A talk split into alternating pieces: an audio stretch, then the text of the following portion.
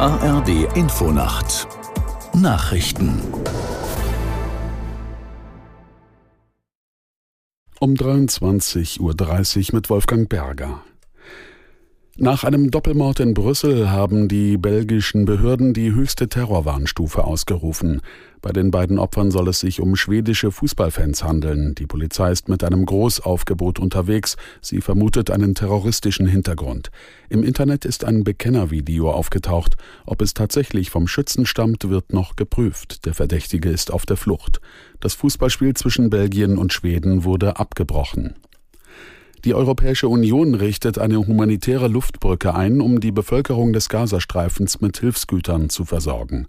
Das gab die EU-Kommission am Abend bekannt. Die ersten beiden Transportflüge sollen noch diese Woche in Ägypten landen. Geliefert werden demnach Notunterkünfte, Medikamente und Hygienesets.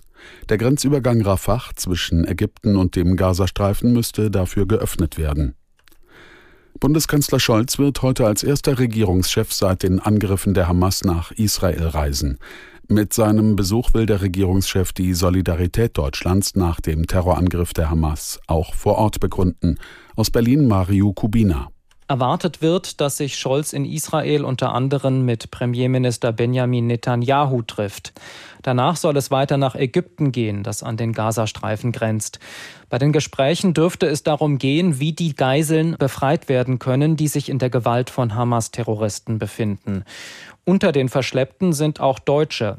Auch Hilfsleistungen dürften bei dem Nahostbesuch des Kanzlers eine Rolle spielen. Militärische Unterstützung für Israel, humanitäre Hilfe für die Menschen im Gazastreifen. Der österreichische Autor Tonio Schachinger ist mit dem Deutschen Buchpreis ausgezeichnet worden. Die Jury verlieh dem 31-Jährigen die Auszeichnung für seinen Coming-of-Age-Roman Echtzeitalter. Aus Frankfurt am Main Stefan Oschwart. Darin erzählt der Wiener das Heranwachsen des jungen Till in einem Wiener Elite-Internat. Er entflieht dem despotischen Klassenlehrer in eine Parallelwelt, wird zum Star der Computerspielszene. Die Jury lobte die feinsinnige Ironie, mit der Tonio Schachinger die Gesellschaft darstelle. Die Auszeichnung für den besten deutschsprachigen Roman ist mit 25.000 Euro dotiert und markiert den Auftakt der einwöchigen Frankfurter Buchmesse und das Wetter in Deutschland. Nachts wechselhaft, an der Nordsee einzelne Schauer möglich, sonst meist trocken. Tiefstwerte plus 11 bis minus 3 Grad.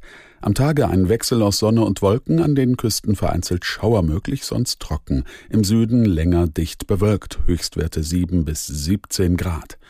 Und die weiteren Aussichten. Am Mittwoch im Norden und Osten recht freundlich, im Süden Regen, 10 bis 17 Grad. Am Donnerstag durchwachsen, nach Süden hin zunehmend heiter bei 9 bis 21 Grad. Das waren die Nachrichten.